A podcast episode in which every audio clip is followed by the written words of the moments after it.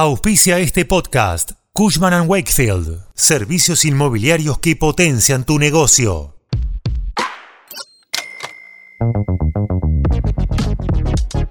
El balotaje entre Sergio Massa y Javier Milei, que tendrá lugar el próximo 19 de noviembre, no tiene un final claro. En este capítulo vamos a repasar una encuesta que se realizó luego del apoyo de Macri a Milei y durante la crisis de la nafta. Quédate que vamos a ver cómo se dividirán los votos y quién ganaría las elecciones.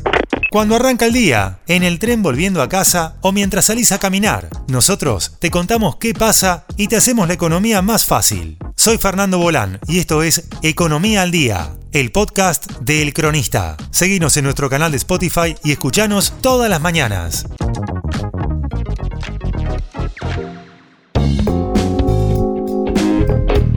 Un sondeo de la consultora Escenarios, realizado una semana después de las elecciones, muestra hacia quién irán los votos de los tres candidatos que quedaron afuera del balotaje. Por si no te acordás, quedaron fuera de carrera Patricia Bullrich, Juan Schiaretti y Miriam Breckman. Tanto Massa como Milei tienen una altísima retención de sus propios votantes. Recordemos que Massa sacó el 37% y Milei un 30%. Por eso ambos candidatos intentan en estos últimos 13 días que restan para las elecciones convencer a los votantes de las otras fuerzas políticas. Gana el que sacó más votos. Simple y claro.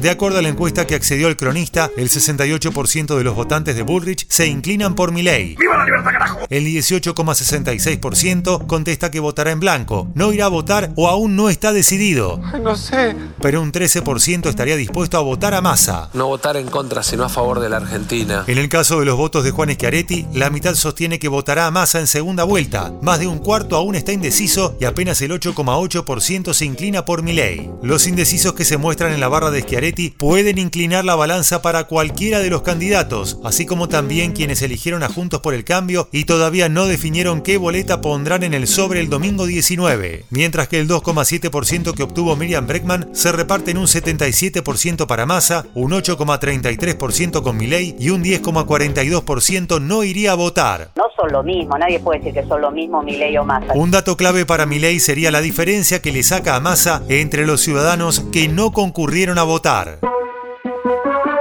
Esto fue Economía al Día, el podcast de El Cronista. Seguinos en nuestro canal de Spotify y escuchanos todas las mañanas. Y si te gustó el podcast, podés recomendarlo. Coordinación Periodística Candelaria Domínguez. Producción SBP Consultora. Hasta la próxima.